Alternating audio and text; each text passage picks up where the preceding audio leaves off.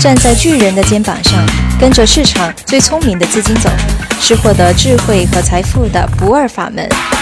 私募大咖说是由玄甲金融集团和私募那些事联合制作的财经类节目，每周五十八点更新，每周邀请一位私募大咖与您分享顶级大师的投资智慧。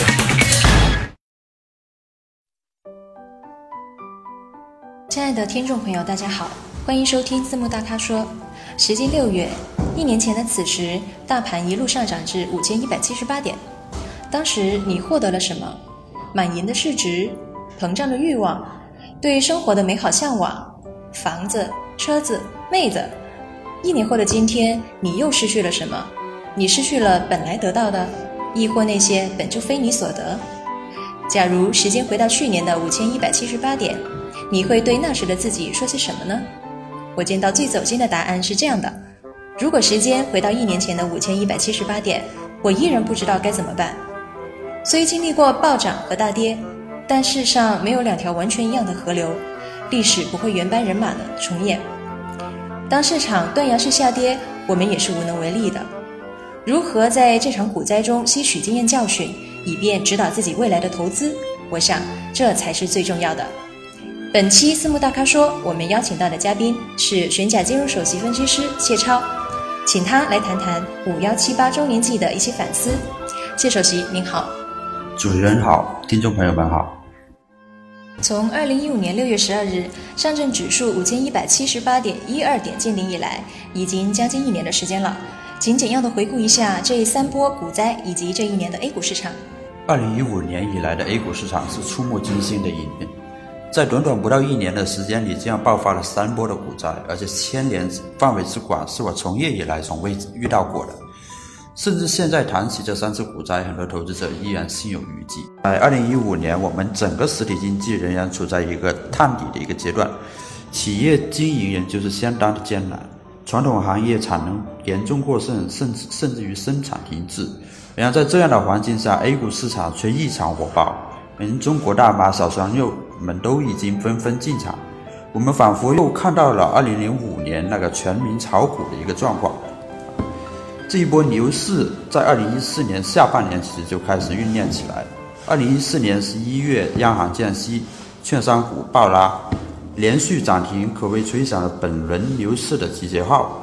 事实上是国企改革引爆了这一波的牛市，但后来拉升的却是杠杆。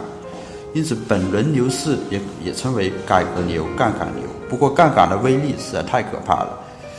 哲学家阿基米德曾经说过这么一段一一句话：“给我一根足够长的杠杆，就可以把地球翘起来。”当时场外杠杆一度高达五倍之多。因此，本轮牛市从刚开始的时候就埋下了悲剧的种子。二零一五年四月十七日。证监会发文正式清理场外配资，引发了多米诺骨牌效应，股市随之崩盘。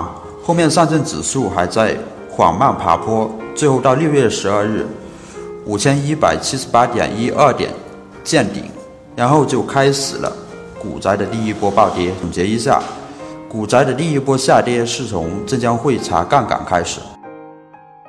世上没有两条完全一样的河流，也没有两片完全相同的叶子。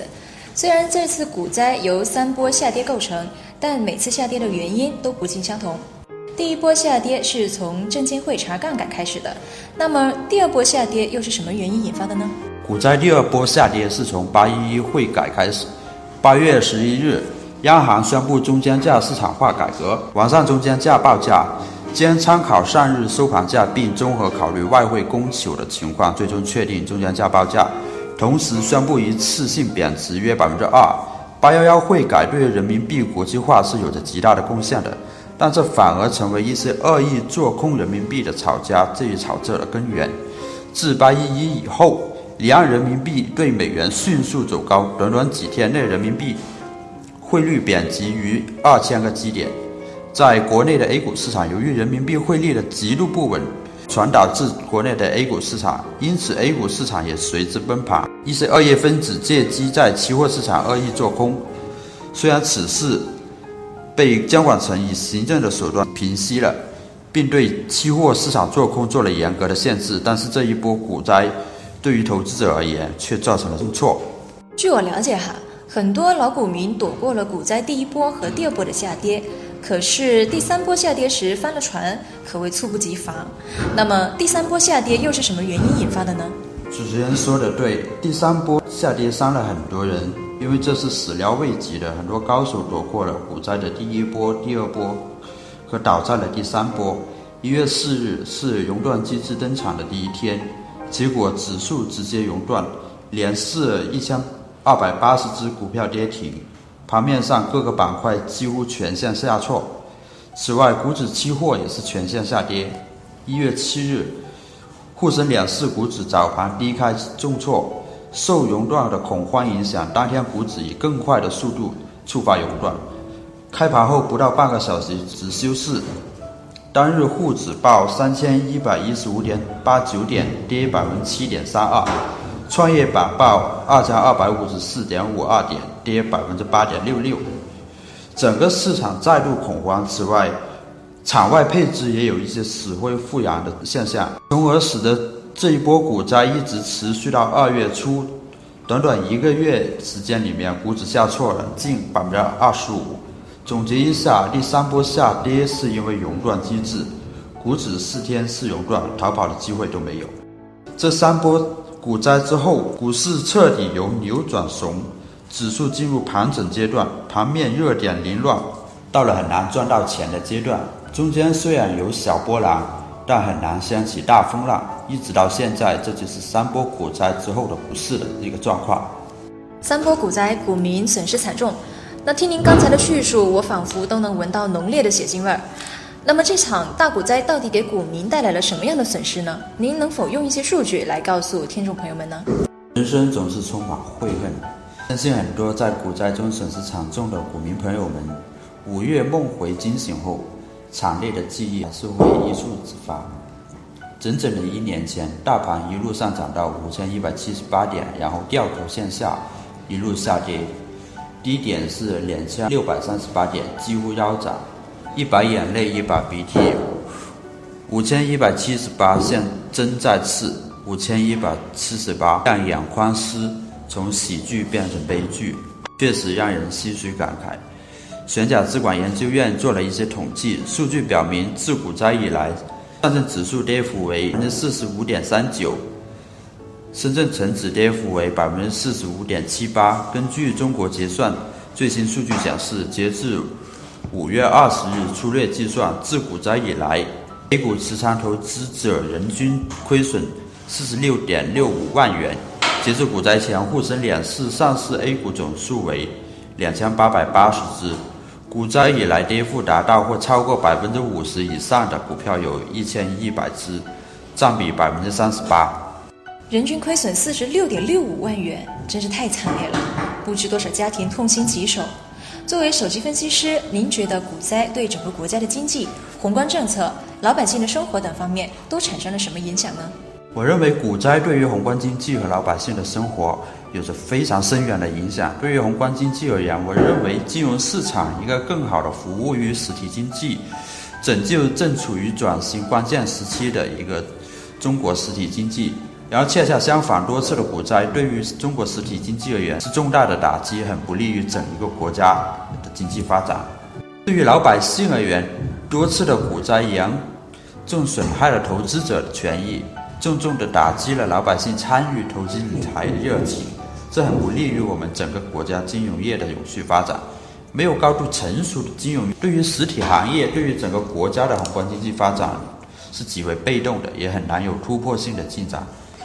从另外一个角度而言，在股票、债券这些传统投资渠道屡屡受创而又渴望资产增值保值的投资者，又很容易被误导到更大的金融骗局中，这是我们非常不愿意看到的。站在一周年的关口回头看，您觉得股灾是否能避免？二零一五年的股灾有哪些值得反思的地方？投资者以后该如何防患于未然？我认为三波股灾中折射出来两个重要的信号：我们市场上投资者不成熟的投资思维以及过度杠杆化。嗯，我们坚持认为企业永续经营能力才是更有利于牛市的孕育。股票具有极高的投资风险，任何的市场参与者都应该理性的去对待股票投资，从本质上转变投资思维，谨慎的去使用杠杆。对于非专业投资者，我是并不建议使用杠杆的。